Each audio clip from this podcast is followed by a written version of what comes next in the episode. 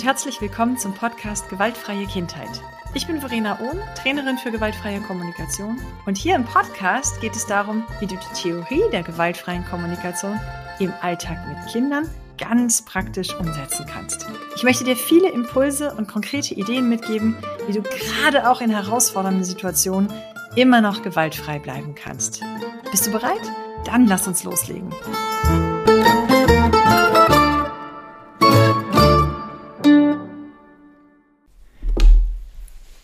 Hallo, schön, dass du da bist. Die heutige Folge ist eine, hm, wie soll ich es nennen, Input-Folge. ich möchte heute einen Begriff erläutern. Und zwar wurde ich von einer Hörerin, die keinerlei Bezug zur gewaltfreien Kommunikation bisher hatte, gefragt, was der Begriff Selbstempathie bedeutet, den ich hier in den vergangenen Episoden ähm, wiederholt verwendet habe. Und wenn ich den Begriff Selbstempathie erklären möchte, dann fallen noch drei andere Begriffe mit rein, nämlich der Begriff der Selbstwahrnehmung, der Selbstklärung und der Selbstfürsorge. Und ich möchte in der Folge heute ähm, relativ kurz und knackig erläutern, was ich unter diesem Begriff verstehe und wo ich die Unterschiede mache. Und dann freue ich mich über ähm, Fragen von dir an meine E-Mail-Adresse info@verenaohn.de falls du darüber hinaus noch etwas tiefer verstehen möchtest oder mehr Klarheit brauchst.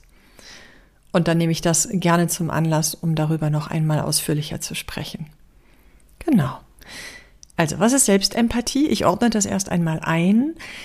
Hm, in der gewaltfreien Kommunikation gibt es ja dieses zentrale Vier-Schritte-Modell. Das ist wirklich eine Technik, die Marshall Rosenberg uns anbietet, um Schritt für Schritt äh, zu mehr Klarheit zu kommen und auch Schritt für Schritt eine Aussage, die vielleicht ursprünglich gewaltvoll war, in eine gewaltfreie Aussage zu übersetzen. Und ähm, diese vier Schritte können wir in der Kommunikation auf drei verschiedene Weisen anwenden. Wir können die vier Schritte nutzen, um uns jemand anders mitzuteilen. Das nennt man dann den ähm, aufrichtigen Selbstausdruck oder die ähm, aufrichtige Selbstmitteilung. Dann gibt es ähm, das empathische Zuhören. Ich kann dieses Vier-Schritte-Modell auch beim Zuhören verwenden, indem ich alles, was ich höre, immer mit diesen vier Schritten zerlege und versuche hinter der Aussage, die ich bekomme, eine gewaltfreie Aussage zu hören. Und ich kann die vier Schritte benutzen, um mein Selbstgespräch zu führen. Ich kann also so einen Gedanken wie zum Beispiel, boah, ist der blöd, äh, in vier Schritte übersetzen in meinem eigenen Kopf. Also wenn ich denke, jemand anders sei blöd, dann kann ich die vier Schritte nutzen, zu gucken, was eigentlich hinter diesem Gedanken steckt. Was genau hat der eigentlich getan, der andere Mensch, dass ich denke, der wäre blöd? Was wie geht's mir mit dem, was der andere getan hat? Ganz offensichtlich bin ich irgendwie frustriert oder verärgert. Ähm, warum ärgert mich das? Also welcher Wert oder welches Bedürfnis wird da berührt? Und hinter, boah, ist der blöd, steckt meistens eine versteckte Bitte. Was hätte ich denn gerne von dem anderen, dass er tut? Ja, das ist ja ein Urteil, wenn ich sage, boah, ist der blöd. So, das, was ich gerade gemacht habe, ist Selbstklärung auf eine sehr schnelle Art und Weise. Ich habe nämlich für mich Klarheit gewonnen. Ganz implizit habe ich auch meine Gefühle geäußert. Ich habe gesagt, na, wahrscheinlich bin ich frustriert oder verärgert. Hm, das war also jetzt eine ganz, ganz schnelle Abfolge von dem, was ich jetzt gerne langsam Schritt für Schritt erklären möchte. Ich fange nämlich damit an, bei Selbstgesprächen, bei Gedanken, die ich habe, bei vielleicht auch Reaktionen, die ich ähm, habe auf etwas, das jemand anders sagt oder tut, ähm, erstmal zu gucken, spüre ich mich selbst überhaupt. Hm, es gibt so Momente, wo wir sagen, da war ich völlig außer mir. Wenn jemand außer sich ist, heißt das so viel wie, der spürt sich gerade gar nicht. Der sitzt außerhalb von sich selbst, der ist gar nicht in sich drin. So ein bisschen. Ich weiß nicht, ob ich das so verständlich ausdrücke. Es ist so, als würde ich neben mir stehen. Ist auch eine Aussage, ne, die wir manchmal machen. Da stand ich total neben mir. Also erstmal gucke ich, spüre ich mich überhaupt? Wenn ich mich nicht spüre, muss ich erstmal ins Spüren kommen. Vielleicht kennst du Kinder, die sich selbst kneifen oder die sich selbst Schmerzen zufügen oder die gerne ganz, ganz, ganz feste gedrückt werden möchten, die irgendwie eine Art von Körperkontakt brauchen. Manchmal, vermute ich zumindest, steckt dahinter ähm, ja so ein, so ein Impuls, sich selbst wieder zu spüren. Wenn ich mit der Faust auf den Tisch haue und mir dann so der Handrücken wehtut, dann spüre ich mich selbst wieder. Wenn ich feste auf den Boden stampfe, wenn ich laut schreie, ähm, das vibriert im ganzen Körper, dann spüre ich mich wieder. Also das allererste ist Selbstwahrnehmung. Spüre ich mich überhaupt? Kann ich mich auch verorten? Wo bin ich? Wer bin ich hier gerade in? Ähm, bin ich hier im Supermarkt oder bin ich in einem Tunnel? Ähm, bin ich in einer, in einer Spirale? Also wir haben ja so Empfindungen, wo wir uns gerade befinden. Für die Selbstempathie ist es wichtig, dass wir mit beiden Füßen auf dem Boden stehen. Also, dass wir genau da sind, wo wir physisch auch sind. Also, der erste Job ist tatsächlich, egal was passiert, vor allen Dingen, wenn uns so ein Wutanfall überrollt, erst einmal in die Selbstwahrnehmung zu gehen und zu sagen, wo bin ich? Stehe ich mit beiden Füßen auf dem Boden? Bin ich in meinem Körper oder bin ich gerade ganz woanders? Hm, manchmal, es gibt so einen Satz, da ging ich ab wie Schmidts Katze oder da bin ich wie ein Zäpfchen abgegangen. Das sind auch für mich so Metaphern, die sagen, da war ich eigentlich gar nicht bei mir und in mir drin. So, das war der Begriff der Selbstwahrnehmung. Wenn ich selber in mir drin bin und mich selbst wahrnehmen kann, dann kommt die Selbstempathie, nicht als Sammelbegriff, sondern tatsächlich in klein. Die Selbstempathie ist der Begriff, den ich verwende, wenn ich meine, ich fühle mich. Ich mache dann meistens einen Körperscan und überprüfe, ähm, wie geht mein Atem? Wie geht mein Puls? Bin ich irgendwo verspannt? Wie ist meine Muskelspannung überhaupt? Wie ist meine Körperhaltung? Wo sind meine Hände? Sind die kalt oder warm? Wo sind meine Füße? Stehe ich mit beiden Füßen auf dem Boden? Stehe ich aufrecht oder gebückt? Ähm, wie steht es um meine Nerven? Bin ich gerade aktiviert oder bin ich innerlich ruhig? Also Selbstempathie für mich im ganz engen Sinne ist, ich fühle mich in mich selber ein, ohne zu interpretieren was dieses Fühlen ausgelöst hat oder was das bedeuten mag. Ja, ich gucke nur, wirklich nur, was geht gerade in meinem Körper ab, was zeigt der mir. Äh, und das ist auch was, was ich total gut nach außen tragen kann, ohne dass irgendjemand mich angreifen kann. Also wenn ich zum Beispiel sage, oh, ich merke gerade, dass mir das Blut in die Wangen schießt. Ich glaube, ich kriege gerade ganz rote, ganz, ein ganz rotes Gesicht. Oder wenn ich sage, oh, jetzt wird mir gerade ganz heiß, ich habe noch nicht gesagt, ich glaube, ich schäme mich. Das ist erst der nächste Schritt, sondern Selbstempathie ist für mich erstmal ähm, Körperwahrnehmung. Das kann man üben, das kann man trainieren. Also wirklich, wenn ich im Supermarkt an der Kasse stehe und gerade nichts Besseres zu tun habe und mal nicht auf meinem Handy rumdaddeln möchte, was ich auch gerne tue, wenn ich mich langweile, dann ähm, kann ich einen Körperscan machen, kann gucken, wie, wie bin ich gerade da. Wo ist mein Kopf? Wo geht mein Blick hin? Wie sind, ist mein Puls? Wie ist mein Herzschlag? Wie ist mein Atem? Wie ist mein allgemein so mein Rhythmus gerade? Mm, und je häufiger ich das übe, desto schneller kann ich auch in kritischen, herausfordernden Situationen, so wirklich im Alltagsgeschehen, kurz bei mir selber einchecken. Ich nenne das auch gerne einchecken. Ja, also so Check-in mit mir selber ist ein Teil der Selbstempathie. Mm, als nächstes kämen so Gefühlsbegriffe. Also ich habe gerade eben schon gesagt, ich kriege rote Wangen, mir wird ganz heiß. Jetzt kommt so die erste Übersetzung in einen Gefühlsbegriff. Möglicherweise ist da Scham. Dann würde ich sagen, oh, da ist mir was ganz schrecklich peinlich oder jetzt habe ich ein ganz schlechtes Gewissen oder ui, das ist mir gerade furchtbar unangenehm oder jetzt bin ich ganz schön verlegen oder auch sehr direkt, ich schäme mich. Das ist schon ein Gefühlsbegriff, ähm, aus meiner Sicht, da, da steckt ja keine Körperwahrnehmung mehr drin, sondern das ist ein kopfgesteuerter Begriff. Ich gehe also von meinem Körper und von dem Bündel der Körperempfindungen, die ich registriert habe, und gebe dem Ganzen, also der Summe meiner Körperempfindung, gebe ich jetzt einen Namen. Ich kann zum Beispiel sagen, mir kommen die Tränen, mir steigen Tränen auf und ich merke, dass meine Schultern ganz doll runterhängen. Das ist ein Zeichen dafür, dass ich traurig bin. Möglicherweise bin ich traurig. Äh, also für mich ist Selbstempathie das ein, einmal das körperliche Einchecken und dann in den Kopf zu gehen und dem Ganzen einen Namen zu geben.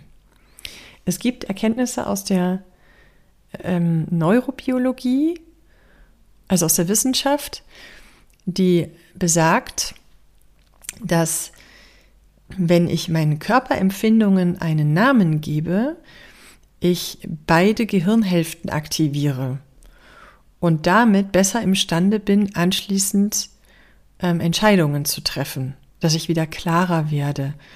Es ist also total hilfreich, auf der einen Seite seinen Körper wirklich zu spüren und nicht sofort in den Kopf zu gehen, sondern wirklich im Körper zu sein und dann dem Ganzen einen Begriff zu ähm, zuzuteilen. Und dann habe ich beide Gehirnhälften benutzt und dann habe ich das gesamte Gehirn aktiviert. Ich habe zum einen gespürt und war im Fühlen und zum anderen war ich aber auch im Kopf, im, im präfrontalen Kortex und habe mein linguales System aktiviert und damit auch schon angefangen, wieder rational zu denken und zu handeln. Ich glaube, das ist das, was man so als Prozess der Selbstregulation auch bezeichnen würde. So, jetzt haben wir also die Selbstwahrnehmung, gucken, ähm, wo bin ich überhaupt? Bin ich überhaupt in mir drin oder stehe ich noch außerhalb von mir? Dann das Fühlen und dem Fühlen einen Namen geben. Das ist für mich jetzt klassische Selbstempathie. Und auch Selbstmitgefühl zu haben. Das ist so der letzte Schritt in dieser Selbstempathie.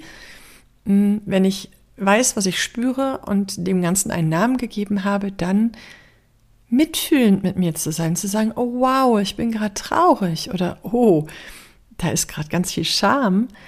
Also sich selber annehmen mit dem, was gerade da ist, diese Gefühle registrieren und gut mit sich selbst sein und sagen, oh, ähm, ich arme Socke, ich bin gerade echt betroffen. Ja, also mich selber in den Arm nehmen innerlich und mich dafür herzen, dass ich diese Gefühle habe, egal was es für Gefühle sind. Mm, ganz viel Mitgefühl mit mir selber haben, anerkennen, dass das gerade da ist, ganz liebevoll sein mit mir. Äh, also im Prinzip mir selber eine, eine warme Umarmung sein, damit ich mich nicht selbst verurteile für die Gefühle, die ich gerade habe, sondern damit die da sein dürfen. Ja, also mich selber gut stellen damit. Finde ich super wichtig. Finde ich super, super wichtig. Ist aber äh, für mich schwer gewesen zu erlernen. Ich bin sehr schnell dann zum nächsten Schritt rübergegangen und habe mich nicht erst nochmal so richtig geherzt dafür, dass ich diese Gefühle gerade habe. So, jetzt haben wir Selbstwahrnehmung und Selbstempathie. Das ist die Erläuterung des Begriffs im engeren Sinne. Für mich gehört dann im Prozess in der gewaltfreien Kommunikation dazu, dass ich diese Gefühle und Empfindungen, die ich gerade an mir selber registriert habe und denen ich einen Namen gegeben habe, dann auch mh, mm, ja ein Stück weit interpretiere und mir selber darüber klar werde, was ist die Ursache dieser Gefühle. Meistens kennen wir den Auslöser. Wir können sagen, was der andere gesagt oder getan hat, dass wir so oder so reagieren. Oder was passiert ist, dass ich so oder so reagiere. Äh, in der GfK wollen wir ja an unsere Bedürfnisse ran, weil wir dann handlungsfähiger sind. Das heißt, wir lösen uns im, Pro im Prozessschritt der Selbstklärung jetzt aus unserem ganzen Gedankenkarussell, beziehungsweise wir nehmen jetzt noch die Gedanken hinzu und übersetzen Gedanken mit Hilfe unserer Gefühle in Bedürfnisse. Ich habe eben das Beispiel gebracht, ähm, boah, ist der blöd? Das ist ein Urteil, das ist ein Gedanke. Ich habe äh, über die Selbstwahrnehmung und die Selbstempathie schon geguckt, wie geht's mir eigentlich in dem Moment, wo ich das denke. Ich merke gerade selber, dass ich hier vor dem Mikro sitze und meine Stirn runzle. Mm. Ja, also Vielleicht ist da Irritation, vielleicht ist da Ärger, vielleicht ist da Frustration, vielleicht ist da auch sowas wie Ungeduld. Oh ja, ich bin sehr gut verbunden gerade mit Ungeduld. Also gehe ich mal den Schritt weiter und sage, ah, wenn ich ungeduldig bin, was sagt mir das? Stell dir vor, du sitzt im Auto, guckst auf dein Tacho, guckst auf dein Armaturenbrett und siehst eine rote Lampe leuchten. Wenn du diese Lampe kennst, dann weißt du schon, was zu tun ist. Wenn du die Lampe nicht kennst, ich würde dann zumindest das Handschuhfach aufmachen und die Bedienungsanleitung rausholen und mal nachschlagen, was bedeutet diese Lampe. Genau das tun wir in der Selbstklärung.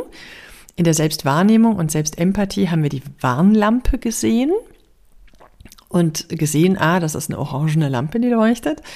Und bei der Selbstklärung gehe ich jetzt hin und interpretiere oder erkläre mir selber diese Lampe und sage, ah, wenn ich ungeduldig bin, dann ist das meistens ein Zeichen dafür, dass ich vorwärts kommen möchte.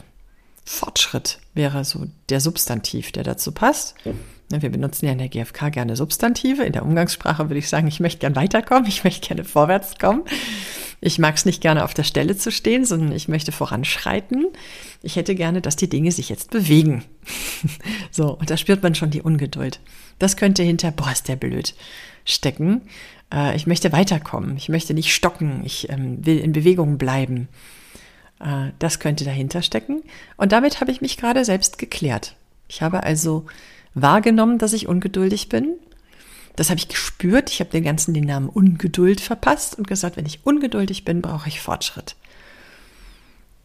So, das ist Selbstwahrnehmung, Selbstempathie, Selbstklärung. Übrigens wäre ich ähm, frustriert oder verärgert, könnten da auch andere Bedürfnisse hinterstecken. Oder wenn, boah, ist der blöd, mh, hm, mit einem Gefühl von Enttäuschung verbunden wäre, also unerfüllten Erwartungen, dann könnten da auch andere Bedürfnisse hinterstecken, wie zum Beispiel Planbarkeit, Kontrolle, Verlässlichkeit. Ähm, wenn ich merke, dass ich traurig und enttäuscht bin, könnte das auch sein, dass ja sich das so schwer anfühlt und ich mir mehr Leichtigkeit wünsche. Ähm, ja, sowas in der Art. Oft wird in der GfK tatsächlich der Oberbegriff Selbstempathie verwendet für diese drei Schritte, für Selbstwahrnehmung, mich selber spüren und mich selber klären. Äh, und ich mag es gerne ein bisschen kleinteiliger und gehe da Schritt für Schritt für Schritt durch, weil man jeden einzelnen dieser kleinen Schritte wirklich punktuell trainieren kann. Selbstempathie ist echt, also es ist Gold wert, ähm, wenn man es beherrscht als Fertigkeit, für mich ist das eine Fertigkeit, eine Kompetenz. Ähm, wenn ich diese Kompetenz erworben habe und trainiere wie einen Muskel, dann kann ich auch schnell darauf zurückgreifen, wenn ich es brauche. Gerade heute Morgen zum Beispiel. Wir haben jetzt Mittwoch, den 29. November. Hm, heute Morgen gab es eine Rieseneskalation bei uns. Ja, es ist ja heute Schnee gefallen und ich habe beschlossen, die Kids mit dem Auto zur Schule zu bringen und sie nicht mit dem Bus fahren zu lassen, weil wir letztes Jahr eine sehr schlechte Erfahrung mit Busfahren gemacht haben bei Schnee. Und damit habe ich den ganzen morgendlichen Ablauf, also mit dieser Entscheidung, mit dem Auto zu fahren, habe ich den kompletten Ablauf, den wir sonst haben, ähm, verändert. Und diese Veränderung hat zu ganz viel Emotionen hier geführt. Also da hat kein Zahnrädchen mehr in das andere gegriffen. Das war alles durcheinander irgendwie. Und es gab eine riesen, riesen Welle an Wut durch alle drei Kinder und durch uns Erwachsene. Also es war echt nicht schön. Und was habe ich mich heute gefreut, dass ich über die Kompetenz dieser Selbstempathie verfüge und zu jedem Zeitpunkt feststellen konnte, bin ich noch in mir drin oder stehe ich außerhalb von mir? Und wenn ich weiß, ich stehe außerhalb von mir, dann kann ich die Klappe halten und dann ist erstmal mein nächster Job, wieder zu mir zurückzufinden. Und das wiederum bringt natürlich mehr Ruhe in das Ganze. Und wenn ich dann hingehe und weiter ins Spüren gehe und merke, was in mir los ist, dass ich Zeitdruck empfinde, dass ich überhaupt Druck empfinde, dass ich total frustriert bin. Mm, also ich konnte wirklich durch all meine Gefühle durchgehen und die dann auch wie in einem Bedienungshandbuch lesen und wusste ziemlich genau, was ich jetzt brauche, äh, das ist großartig, wenn wir das auch in stressigen Situationen können. Und ich mache das mit der Selbstempathie deswegen so kleinteilig, wirklich Schritt für Schritt für Schritt, weil man jeden einzelnen dieser Minischritte im Alltag praktisch üben kann. Das ist so, als würdest du ins Fitnessstudio gehen. Du gehst ja auch nicht hin und trainierst dann deinen gesamten Körper und alle Muskeln gleichzeitig, sondern du machst ein bisschen Bizeps, du machst ein bisschen Trizeps, du machst ein bisschen Oberschenkel, du machst ein bisschen Bauch, Beine, Po, ja. Keine Ahnung. Ähm, um dann hinterher insgesamt eine gute körperliche Verfassung zu haben. Wenn wir nur einen Muskel punktuell trainieren, also angenommen, du würdest ins Fitnessstudio gehen und nur den rechten Bizeps trainieren, das geht natürlich, dann hast du einen sehr starken rechten Bizeps, kannst aber mit links kein Marmeladenglas mehr aufmachen. Ja? Also ich finde es total wertvoll, alles zu trainieren, punktuell immer wieder. Das macht die Aufgabe auch nicht so fett. Ja, wenn ich sage, üb mal Selbstempathie, dann ist das ein Riesenbrett. Und wenn ich sage, guck doch mal in der Kasse, wenn du da stehst, immer nur nach deinem Atem, dann ist das eine ganz kleine Aufgabe und glaub mir, mit diesen Mini-Steps wirst du am Ende Vollprofi in Selbstempathie werden. Echt. Und das ist großartig. so, genug ähm, der Werbung für Selbstempathie. Ich habe also Selbstwahrnehmung, Selbstempathie und Selbstklärung erläutert. Kommt jetzt noch der letzte Schritt, den mag ich nicht auslassen. Was mache ich jetzt mit der ganzen Selbstempathie und mit diesen ganzen Erkenntnissen, wie es mir geht? Ähm, jetzt folgt das Handeln, das Tun. Wir wollen ja immer so gerne Lösungen haben. Ne? Es reicht ja nicht, uns zu spüren und damit gut zu sein, sondern uns zu wissen, warum wir uns so fühlen, wie wir uns fühlen. Ist ja toll, dass ich weiß, ich brauche Fortschritt. Jetzt stecke ich aber immer noch in der gleichen ähm, in der gleichen Matsche fest. Ich möchte da jetzt gerne raus aus dieser Nummer. Jetzt braucht's Selbstfürsorge. Selbstfürsorge ist nicht mehr Bestandteil des Begriffes Selbstempathie, aber für mich ist das die logische Konsequenz. Selbstfürsorge heißt, ich übernehme jetzt Verantwortung für mich und mein Wohlbefinden und komme ins Tun, indem ich versuche, mir selber mein Bedürfnis, das ich ja gerade herausgefunden habe, auch zu erfüllen. Das kann eine Bitte an jemand anders sein. Ich kann aber auch mir selber was Gutes tun. Heute Morgen zum Beispiel habe ich gemerkt, ich brauche dringend Abstand und Abgrenzung.